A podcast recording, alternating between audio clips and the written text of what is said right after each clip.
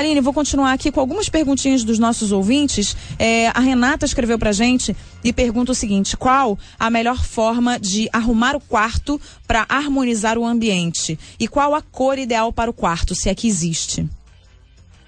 Peraí, só um minuto. Ah, pronto, agora você está no ar, vai.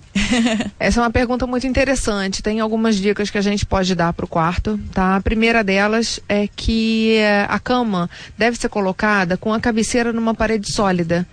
Tá? A gente vê muito, até em novela, que é um recurso cenográfico, botar a cama encostada na janela, com a cabeceira na janela. Hum. Fica bonito no vídeo, mas na prática não é bom, porque você precisa dessa estabilidade na cabeceira. Então, procurar sempre encostar a cama numa, numa parede sólida e evitar também, por exemplo, é, que essa parede tenha tubulações do, do banheiro, de, de água, de esgoto dentro dessa parede, porque também agitam a energia, tá?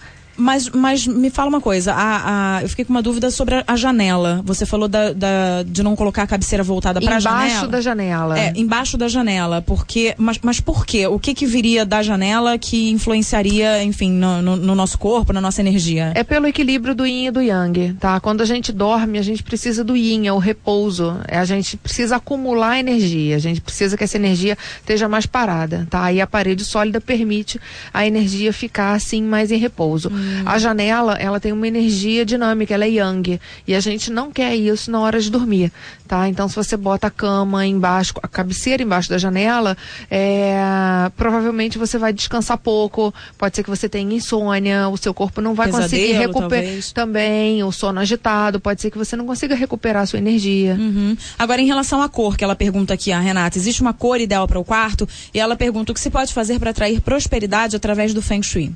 Olha, cor pro quarto, aí só realmente fazendo estudo personalizado. Você já tinha falado que cores fortes não são boas é, para o local onde a gente vai dormir, né? Isso, porque também dinamiza muito, fica muito yang. Então, uhum. cores suaves em geral, tá? Se você não tem possibilidade de fazer um estudo personalizado, opta por cores suaves, os tons pastéis. Muito bem. Ah, fala, tá? você ia falar mais alguma coisa? E você perguntou da prosperidade, da prosperidade, né? é, exatamente. É, então, às vezes é meio frustrante para os ouvintes, né? Dizer assim, olha, não, não posso dar uma dica que garanta prosperidade, é, porque como a gente trabalha, cada, como cada setor tem um tipo de energia específico, não dá para eu dizer, ah, olha, do lado da porta de entrada, coloca uma fonte, que isso vai trazer prosperidade. Já ouvi gente falando isso, mas é, se você tiver uma energia desfavorável à prosperidade na sua porta de entrada, a fonte vai estimular esse potencial. Então o efeito pode ser o inverso Ao do esperado. Totalmente contrário. Exatamente. Então o que eu posso dizer é você tentar trabalhar com a sua intuição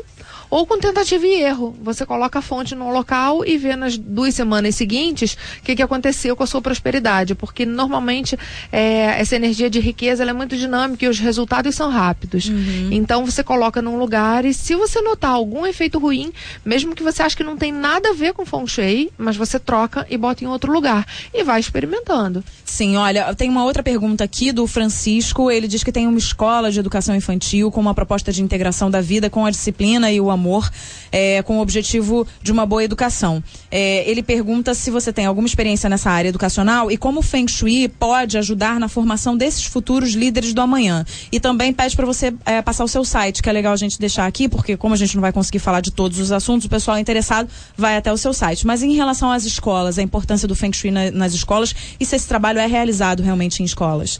Sim, é, é muito interessante. Seria, seria realmente bom que todas as escolas pudessem fazer esse tipo de estudo, tanto do Feng Shui quanto da geobiologia, porque uh, existem potenciais dentro do estudo do Feng Shui, existem potenciais que são é, é, para confusão mental, para dificuldade de assimilação de ideias, outros estão ligados, por exemplo, à agressividade. Então, se você tem uma escola que lida com adolescentes ou numa, numa Nossa, área. Só se fala em bullying, né? Exatamente. É, né, essa, essa, prática de agressão entre os alunos. Então, pode acontecer, por exemplo, de uma sala, ah, naquela turma sempre é, é, os alunos são mais agressivos. Pode ser que a energia daquele ambiente esteja estimulando é, as tendências agressivas nos alunos. E então, aí você tem como trabalhar esse ambiente. Isso, então seria também interessante. Aí nas escolas, por exemplo, poderia se trabalhar com a cor das salas, né? Das paredes, com, a, com a cor das paredes, por exemplo, harmonizando a energia naquele,